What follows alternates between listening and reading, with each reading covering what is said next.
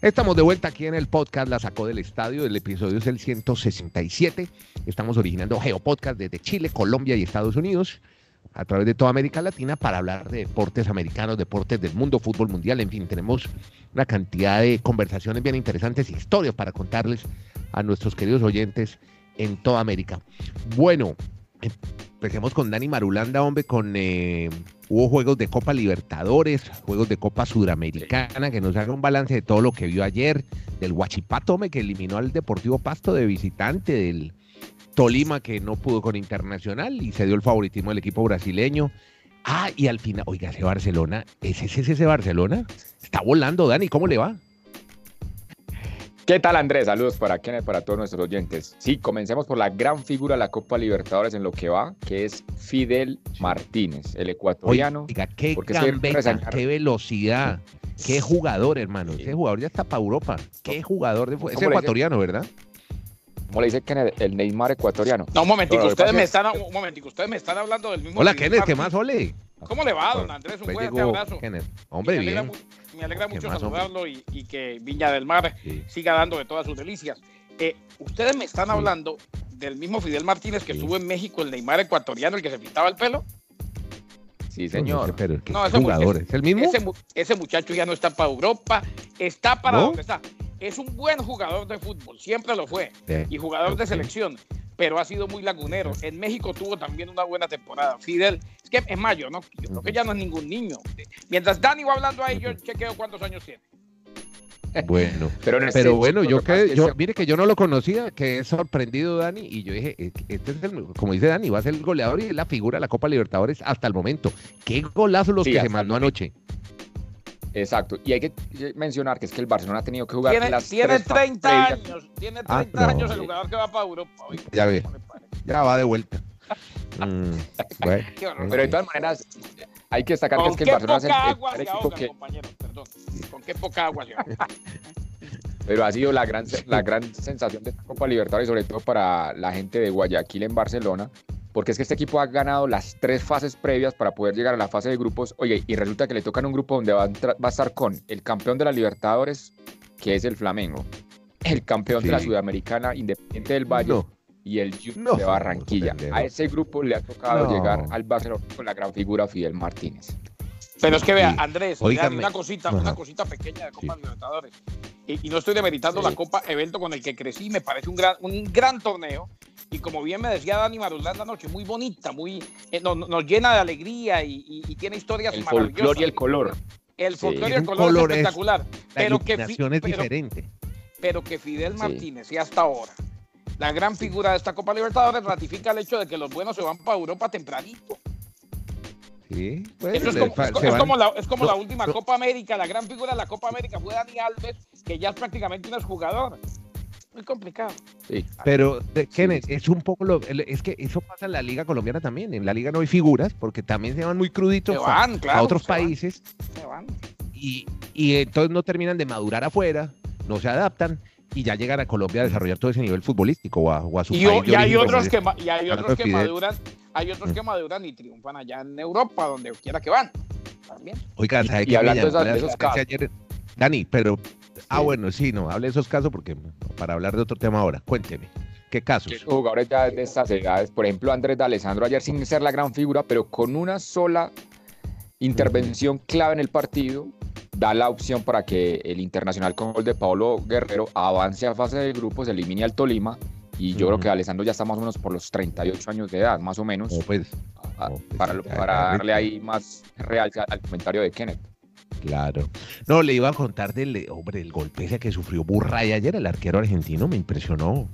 Eh, usted sí vio a los compañeros pidiendo ayuda y no llegaba la asistencia hasta que después mandaron una ambulancia.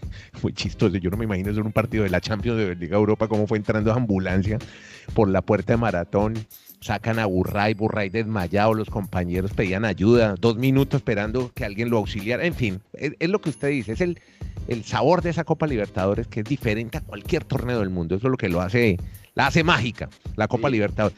bueno, y llaman la mística, la mística, cómo se entregan, la garra, el color, la energía, el sentimiento de todas las hinchadas de, de Sudamérica. Yo creo que eso siempre va a ser lo, que más se va a destacar de las Copas Libertadores. Bueno, y hábleme otro juego, el Guachipato me eh, la reventó bien, ¿no? Ganó visitante en Pasto, equipo. Pues, ahí ya pasamos al, tema de la Suramericana, ya ahí estamos en Suramericana, Guachipato sí realmente aguantó, aguantó todo el partido frente al Pasto, la altura de esta ciudad en Colombia, pero Pasto no, no encontró los caminos para ser claro a la hora de la definición y Huachipato en un contraataque concreta el gol y ya prácticamente ahí se cierra el partido y Huachipato avanza a la siguiente fase de la Copa Suramericana y el Pasto pues se queda sin nada en este torneo internacional para Colombia. Bueno, miremos qué pasó por el centro y Norteamérica, hombre, porque Gareth también tiene mucho fútbol para contarnos de esta región de América. Cuéntenos cómo va la Champions de la CONCACAF. Pues ayer, don Andrés, le cuento que eh, hubo tres partidos eh, y terminó. Ya, ya, le tengo el titular en Centroamérica, Kennedy, lo interrumpo. Derrotas dignas. Pues. Derrotas dignas. Eh, eh, es verdad, es verdad, es que, es algo con lo que nunca estuve de acuerdo. Lo que pasa es que hay que entender una cosa: el nivel de los países de la CONCACAF fuera de Estados Unidos y de México es muy malo porque los recursos son muy bajos. Ahora, dicho, dicho esto, ayer completó el trabajo New York City ante San Carlos lo eliminó eh, sin mayores problemas.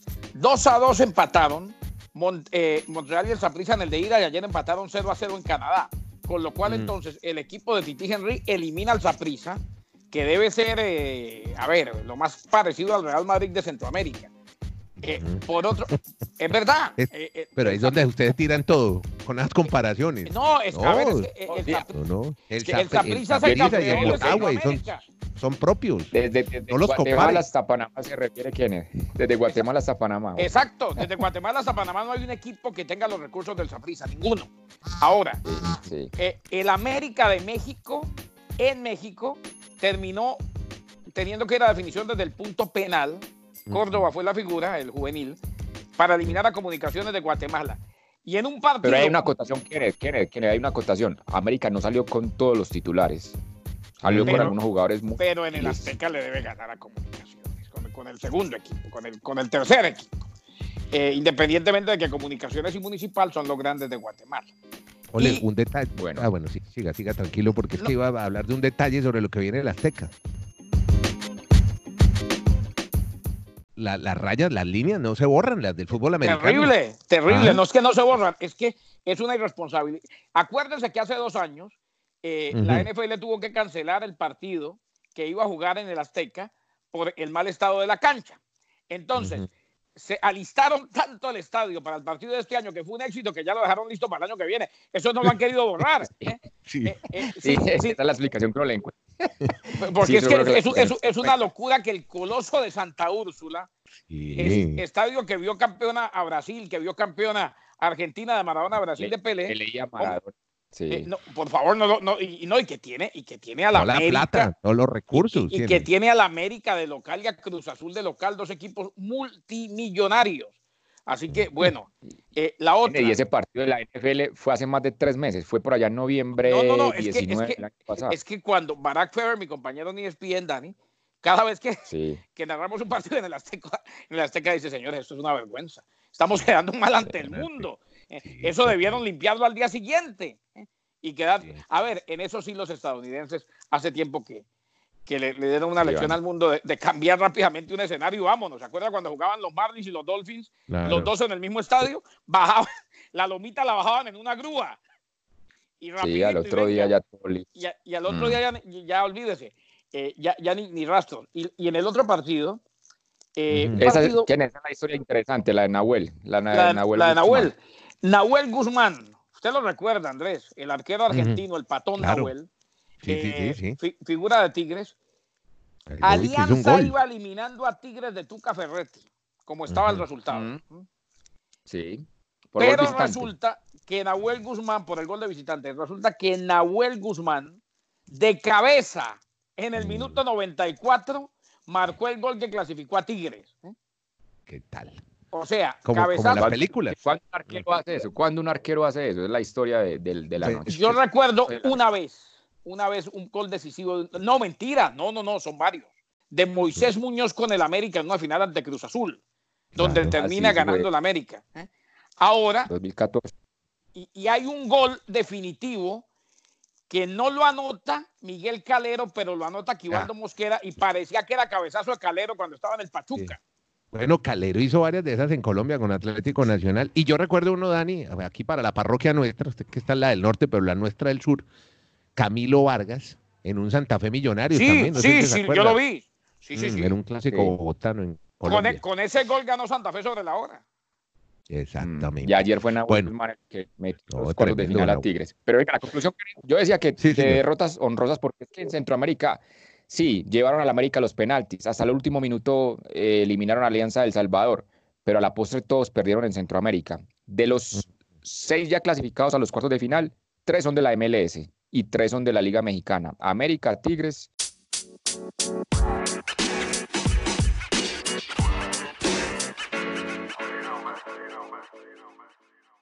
Les cambio de tema eh, porque los oí ustedes muy disfrutados antes de empezar el podcast que se nos está derrumbando el Miami a pedazos. ¿Qué es lo que está pasando, me, Marulo? ¿Qué, qué, qué pasó con este equipo? Con nuestra esperanza, nuestra, nuestro sueño.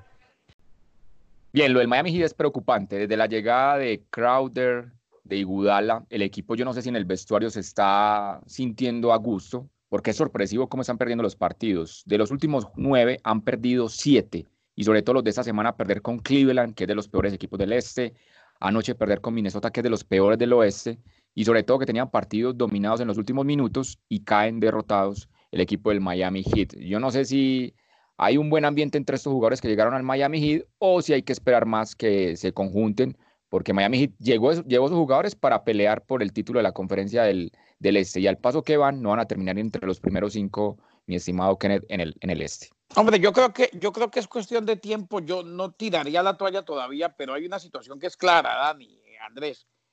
Eh, una vez más se ratifica el hecho de que una cosa es la novedad y otra cosa el compromiso, ¿no? Cuando empezó el año y, durante todo el año dijimos, este equipo, este equipo que bien juega, este equipo que bien hace las cosas, este equipo sorprendió a todo el mundo. Y ya, hoy por hoy esperamos que gane y ya cuando estos muchachos, eh, bueno, Tyler Hero no ha estado últimamente, Hero que ha sido fundamental, pero estos muchachos, con los cambios, adaptándose a Guadalajara, que no va a jugar demasiado tiempo, pero va a jugar, y, y además, con la gente esperando que las cosas se les den, eh, reaccionan un poco diferente. Aquí, una vez más, Ah. se va a ver la capacidad de Spolstra, porque este equipo va a estar Claro. en los playoffs. Y no se nos olvide que antes de iniciar la temporada decíamos que este era un año de transición. Bueno, pero llegan, llegan a playoff, los Sí, ven claro. finales. Claro, playoffs- Ah, bueno, playoffs sí. van a estar Y Marulo. en qué puesto. O sea, sí van a estar en playoffs, el tema es en qué puesto. O sea, Miami estaba proyectado a ser número bueno, 3 que lleguen. No, pero es que no es lo mismo llegar de número 4 número 5 que número 3 o número 2. Y les explico por qué. Si usted llega en la, Uy, en me la regañó y fase del. No, sí, si usted llega en la fase del 4 o el 5, le toca en la semifinal contra Milwaukee. Contra Milwaukee no hay opción en este Ah, momento. En cambio, si no, Miami llega como número 2 o número 3 por esos lados de las fases, Mm. sí tendría la opción de hacerle partido a Toronto, a Boston. Pero para mí hoy a, a Milwaukee Ah, bueno. que le haga partido en el este y, de, y- de la y NBA. los Raptors también llegan, los campeones, porque los veía también chilingueando, ¿no? Es que en el este, en el este va a ser muy fácil que lleguen varios. Eh, el, Mm. eh, el este es, y pregúntale a Dani para que Dani lo ratifique, el este Andy es ese mediocre como tal, muy mediocre comparado con el oeste. Ah, lo de Cleveland, Sí, el- por ejemplo. El este es Milwaukee un escalón al- adelante de todos y el resto van Claro. a pelear por quién va a jugar la final con Milwaukee Bucks. Entonces, en ese orden, Boston. Toronto, en ese orden, exacto, Toronto y Boston son los que están pugnando por ser los que tengan la opción de jugar la final y depende cómo evol- evolucione lo que dice Kenneth, esta nueva, esta nueva camada de jugadores del Miami Heat de cara a lo que falta en esta temporada. Bueno, amigo Marulanda, hoy también lo pienso, hermano, cuando veo noticias deportivas con un tal, es que me mucha risa porque Jonathan Restrepo es un ciclista colombiano que está, la está sacando del es bueno, estadio en el Tour de. Ruanda. Esa tampoco es World Tour, ¿no? El Tour de Ruanda. Esto hace parte del Tour de ¿No? África es del Tour Ah, de bueno. África. Le complemento lo del World Tour porque hoy se disputó otra etapa más de los Emiratos Árabes Unidos, que sí es World Tour. Y pues me imagino que van a aparecer memes en las redes sociales porque Lutsenko, un ciclista del Astana, en el momento del embalaje final, levan- cuando va a levantar el brazo para ser el ganador, aparece Sí. Tadej Pogacar, ¿cómo le decimos? Pogacar o. Pogacar, Al chico, o Pogac, ¿no? ¿Cómo le dice? Por el chico que tiene solo 21 años y a la postre fue el ganador de la etapa porque metió en el último envío en la bicicleta y realmente cruzó primero la línea de meta Pogachar. Así que con 21 años, otra gran estrella. Embalaje en su vida. Embalaje subiendo. Óigame, hoy ¿qué es de la vida de Chris Froome? ¿Cómo le está yendo en esta carrera? Hombre, ¿Sí se ha recuperado algo o no? ¿O está todavía muy... Pues, viene de una operación grave, ¿no? Sí, ni, ni truena ni suena, como dicen acá en Colombia. Se mantiene por ahí en el lote, pero no ha figurado en ninguna de esas etapas y ya tenemos cinco en estos Emiratos Árabes. La carrera, reiteramos, termina el sábado. Quedan dos etapas más. Veremos si aparece ahorita en esas últimas dos etapas don Chris Froome. Sí, pero hay que ver ese país y es definitivamente hecho con petróleo, o sea, es todo hecho, ¿no? O sea, las carreteras son, o sea, es una cosa impresionante porque, porque es como muy ficticio todo, es como un, una ciudad que montaron estos tipos con todo ese dinero en el medio del desierto. Hicieron unas carreteras en montaña. es, como, es, como, unas Vegas, es como Las Vegas, pero en un modo más, más grande. Eh, eh, eso, es la, eso es Las Vegas, una ciudad armada ahí en el desierto. Tenía una nota, una historia sobre Camilo Villegas, que porque vuelve a un torneo de PGA, explíqueme eso, el golfista colombiano, si él se venía de una lesión y estaba en el Nationwide, ah, no, que ahora se llama, ¿cómo es que se llama? El, el Corn Ferry. Cuénteme que por qué está en un torneo PGA. Exactamente, cada viernes aparecen los listados de los golfistas que a la semana siguiente van a jugar los torneos de la PGA. Y desde el viernes me sorprendió ver en el listado de esta semana a Camilo Villegas. Y resulta que es que es el torneo del Honda Classic que se juega en Florida y como él fue un campeón hace 10 años, en el 2010, me supongo, vamos a, confirmarlo a nuestros amables oyentes, pero por haber sido un ex campeón fue invitado a jugar esta semana o este fin de semana en ese torneo Honda Classic. Así que hoy estará en primera ronda Camilo Villegas con los mejores de la PGA. Los organizadores de los Juegos Olímpicos de Tokio y el gobierno de Japón salieron al paso ante la posibilidad de una cancelación de los Olímpicos, luego de que un prominente miembro del COI señaló que las mismas corren peligro por el famoso coronavirus, con un plazo de tres meses para probablemente decir su futuro. se está volatando, ¿no? Cuando, cuando empieza... Sí, claro, y ayer lo pensé mucho, hermano, porque ya don Donald Trump ya nombró a Pence y a todo el mundo y Comisión de Salud, ya hay 60 coronavirus en Estados Unidos. Pilas, pues. Y le tengo dos del coronavirus. Un taiwanés de los Medias Rojas de Boston, el chico Liu, fue puesto en cuarentena por el equipo porque parece que está infectado en los Medias Rojas de Boston está él? ¿Él estaba en Taiwán o estaba en dónde? No, no, en, Boston. No, por eso, pero, pero está jugando ahora en Estados Unidos, ¿en dónde? Eh, está en campamento de primavera, es pelotero de los Medias Rojas de Boston. Está en la Toronja ahora, la Florida. Eh, exacto. Y fue puesto, y fue puesto en cuarentena por el equipo. Y la otra, la Liga Japonesa de Béisbol va a jugar los 70 y feria de partidos que le quedan de la pretemporada, todos sin público por el coronavirus para el cierre, hombre, el, torneo de México, el Telcel este de tenis, Rafael Nadal la pasa muy bien allá o le pagan muy bien. ¿Por qué le gusta ir tanto a México, Dani? Usted que está pendiente del torneo. Ya está en cuartos. Verdad, es una muy buena pregunta porque es un torneo categoría ATP 500, ni siquiera es ATP 1000. Debe ser que la, la pasa de maravilla allí en esas playas. hay, buen hay buena lana, güey. Sí, debe ser que también sabe ahora los sponsors, lo que le generan allí, me imagino también. Señores, la vaca. Ah, la vaquita, sí. Espera, espera, espera, que, espera, que ahí pasa. Jenny, venga, venga, venga para acá. Venga, mamita, venga. Ahora sí. Eso, soy ahí la vaquita, soy la vaquita, porque a ella le gusta que usted la sí, sí, ya, ya, ya, ya, la tengo. Marulanda. Hombre, a ver, eh, el clásico en definitiva se juega en el Estadio General Santander en Cúcuta. No hay cambio de sede. 6 y 10 de la tarde el domingo. Bucaramanga que busca su segunda victoria consecutiva ante el Cúcuta Deportivo Clásico del Oriente. Cuando usted dijo con ese, entonado acento de clásico, yo pensé que estaba hablando o iba a hablar del Barcelona, y el Real Madrid. Barcelona, Real Madrid. Claro, yo dije, es ¿será que, eso, horario? No, entonces me, eh, perdí eh, Barcelona, Real Madrid. No, porque se le quitaría mucho rating al clásico español. Bueno, rating. Listo. Caray, estuvo en Estados Unidos con Marulanda en Colombia. André, lo que hay que escuchar en el 2020. en Best Western. Bueno, me voy era Maroon 5, hermanos, que acaba de llegar hoy en su avión privado de Los Ángeles.